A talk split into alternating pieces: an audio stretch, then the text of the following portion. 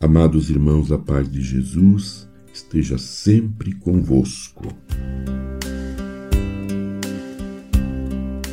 Dando continuidade à leitura, ao conhecimento do documento Marialis Cultus do Papa São Paulo VI, se no missal, no lecionário e na liturgia das horas, que são os eixos da oração litúrgica romana, a memória da Virgem Maria se repete com ritmo frequente, também nos demais livros litúrgicos reformados não faltam as expressões de amor e de suplicante veneração para com a Teotocos, Mãe de Deus.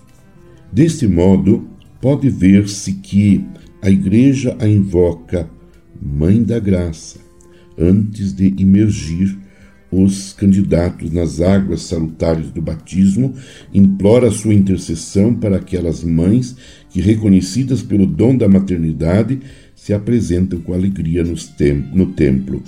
Aponta como exemplo aos seus membros que abraçam a sequela de Cristo na vida religiosa, ou recebem a consagração virginal e para, ele, para eles invoca o seu auxílio maternal.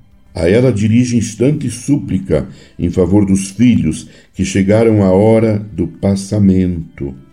Dela solicita intervenção em prol daqueles que, fechados os olhos para a luz temporal, compareceram perante Cristo, luz eterna, e enfim suplica pela sua intercessão conforto para aqueles que, mergulhados na dor, choram com fé a partida dos próprios entes queridos.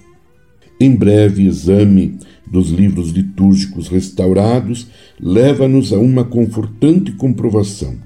A reforma pós-conciliar, como já figurava entre os votos do movimento litúrgico, considerou a Virgem Maria com uma perspectiva adequada no mistério de Cristo.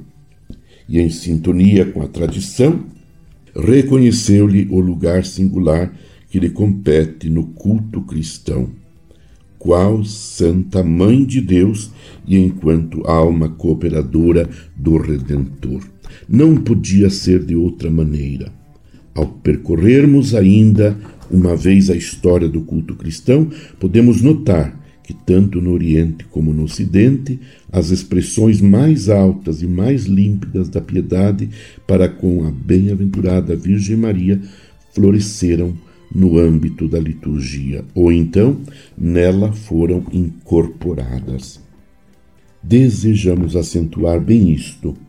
O culto que a Igreja Universal tributa hoje à Santíssima Virgem é derivação prolongamento e acréscimo incessante do mesmo culto para a Igreja de todos os tempos, lhe rendeu com escrupuloso estudo da verdade e com uma sempre vigilante nobreza de formas. Da tradição perene, viva, em virtude da presença ininterrupta do Espírito e do contínuo dar ouvidos à palavra, a igreja do nosso tempo extrai motivações, argumentos e estímulo para o culto que presta à bem-aventurada Virgem Maria. E a própria liturgia, que recebe do magistério aprovação e alento, é expressão altíssima e documento probatório dessa mesma tradição viva. Meu irmão, minha irmã, permaneçamos profundamente unidos em oração com Maria, a Mãe de Jesus, e nos preparemos bem para iniciarmos o tempo quaresmal com a celebração da quarta-feira de cinzas. Deus vos abençoe, em nome do Pai, e do Filho e do Espírito Santo. Amém.